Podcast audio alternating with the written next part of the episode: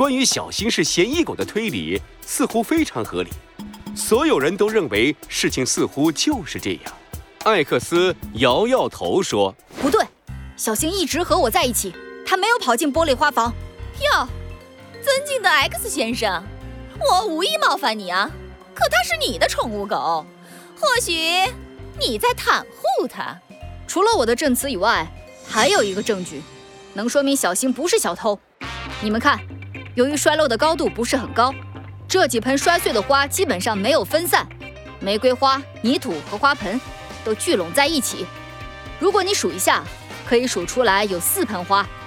如果朱丽叶玫瑰的花盆也摔碎了，并且被小新吃掉了花珠，那这里应该还有一个摔碎的花盆和泥土。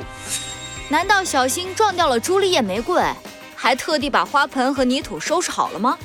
别忘了，它可是一只小狗。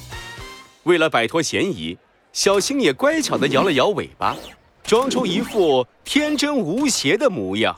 艾克斯在心里默默地补充道：“一只会变形的无敌机器小狗。”大家一下子愣住了，觉得艾克斯说的也很有道理。小星的嫌疑也被洗清了，这下大家都对谁是小偷感到一筹莫展。伊丽莎白。我看你还是报警吧，说不定小偷早就跑出去了。呃，你放心，抱着一盆花肯定很显眼。伊丽莎白夫人摇摇头，灰心地说：“不会的，城堡周围的城墙有三米高，入口处都有守卫，他都可以闯进来偷走我的花。他一定是早就计划好的，又怎么会抱着一盆花大摇大摆地走在街上呢？”艾克斯也紧皱着眉头，百思不得其解。他的手指在 X 徽章上一下一下地敲着，大脑高速运转着。小星跳到架子上，又跳到他的肩膀上，疑惑地摇着尾巴。艾克斯你说你既没看到有人进入，也没看到有人出去，那朱丽叶玫瑰是被谁偷走的呢？难道是凭空消失的？不。这不可能！一切怪异的事件背后都一定可以用科学解释。现在答案还未知，但是谜案就像未知数 X，而谜底一定属于我，侦探艾克斯。科技揭开阴影下的 X 谜题，神探艾克斯，朱丽叶玫瑰失窃案三。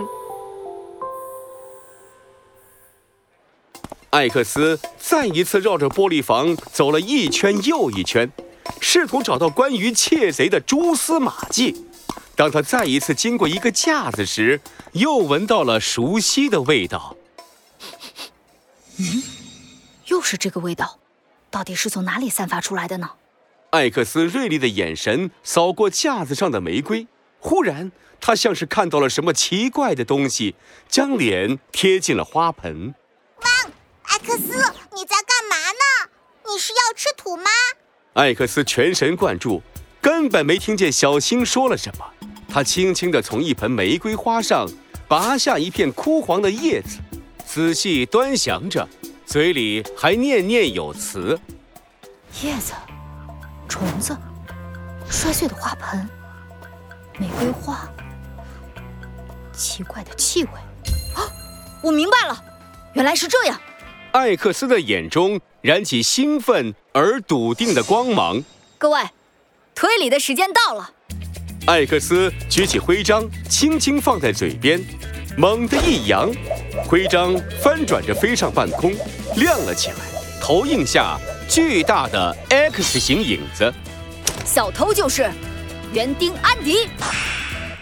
艾克斯的话一下子砸得大家晕晕乎乎的。呃，可是。X 先生，刚才你不是为安迪作证，说他没有出门吗？